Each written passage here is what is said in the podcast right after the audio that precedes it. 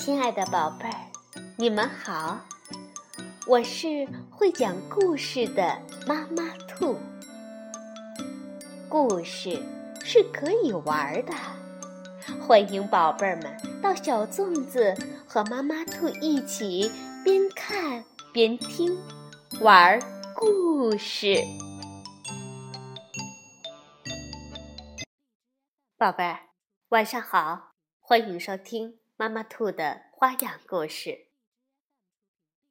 有时，当孩子们带上睡衣，要和朋友们一起过夜的时候，他们就不像平时那么乖了。我们今天来听《贝贝熊系列故事之睡袋晚会》，是由美国的斯坦伯丹、简伯丹绘著，孙志芳等。翻译，新疆青少年出版社出版。说起电话，最有趣儿的事情之一就是，从铃声响起时，直到你接起电话，才知道是谁打来的。有时，当电话铃在树屋里响起，是找熊爸爸的。熊爸爸是做木质家具的，顾客经常打电话来买张桌子或买把椅子什么的。行，我能搞定。你什么时候要？有时电话是奶奶打来的，找妈妈一起去串门。哦，这个周末没问题，奶奶。找小熊哥哥的电话一般是弗雷德表兄打来的，讨论作业上的问题。哦，第五道题，我得出六又二分之一，你算的是多少啊？如果有找小熊妹妹的电话，那多半儿是他最好的朋友栗子打来的。哦，宝贝儿，找你的是栗子。栗子经常会有很棒的主意，比如让他们所有的毛绒玩具在一起喝茶，到阁楼上穿大人的衣服，或者借用农场主本先生的旧鸡舍当做俱乐部，举行联谊会。当然，这是经过同意的。而今天，栗子的电话。带来了他最棒的主意。哦，睡袋晚会，今天晚上在你家。哦，这个主意太棒了！小熊妹妹接着电话，激动地说道：“呃，是啊，只邀请几个我最好的朋友。”栗子在电话的另一头继续说：“呃，除了你，还有安娜、米莉。”还有亏你，这样带上你的睡袋，还有，你能把录音机带来吗？安娜和米莉要带磁带过来，亏你要教我们最新的舞步呢。哦，真的？好的，嗯，再见。小熊妹妹挂掉电话之后去找妈妈。熊妈妈听了，说道。哦，宝贝儿，我得想一想，你还从来没有在外面过夜呢。不对，我有过。小熊妹妹立刻反驳说：“上次在爷爷奶奶家，整整住了一星期呢。”哦，那不一样，宝贝儿。熊妈妈说：“爷爷奶奶是家人，亲密的一家人。”可是，布鲁因一家是邻居。小熊妹妹继续反驳说：“亲密的邻居。”哦，妈妈，求你了，妈妈，这个晚会会很好玩。我要带我的录音机去。安娜和米莉要带很棒的磁带过来。亏你要教我们最新的舞步呢。求你了，妈妈。哦，那好吧。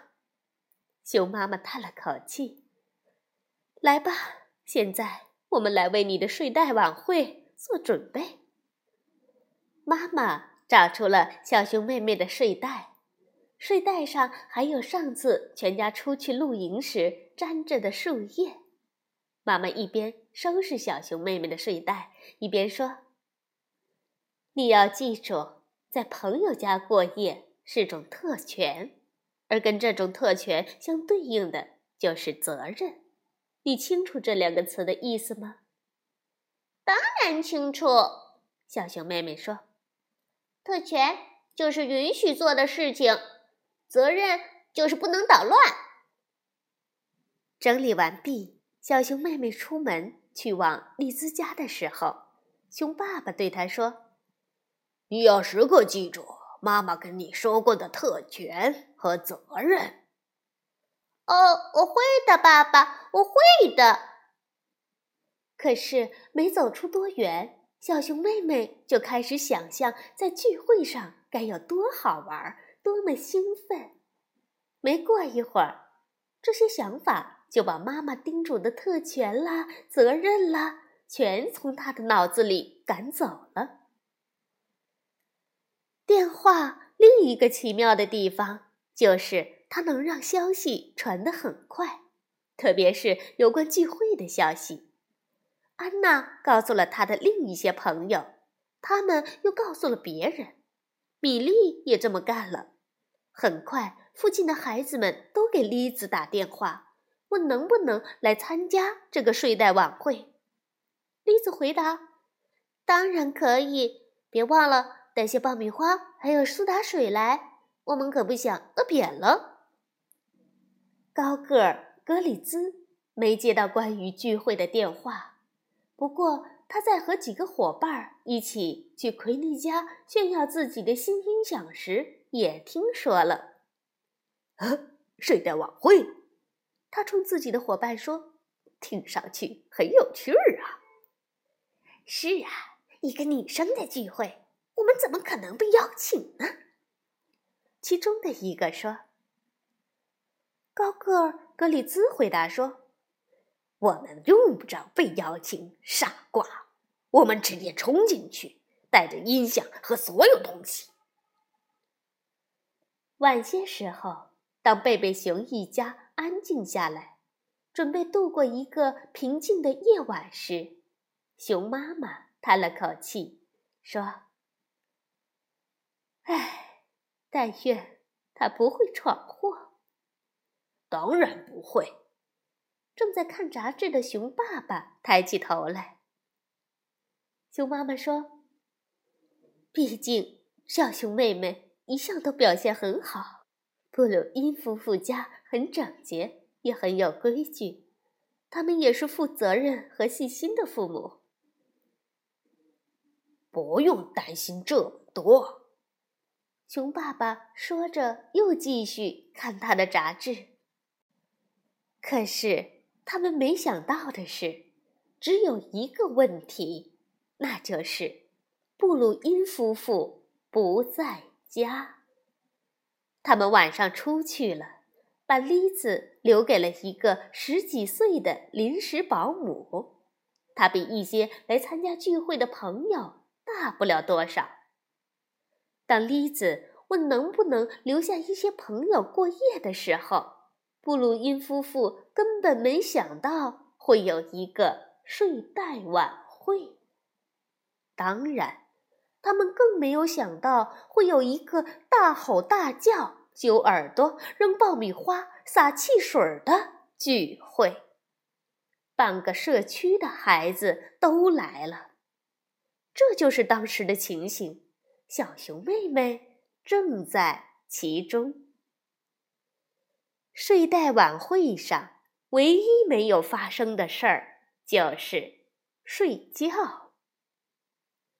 丽子的保姆试图控制局面，可她的声音完全被噪音淹没了，谁都没有听到过这么大的动静，邻居们也从来没听到过，所以他们报了警。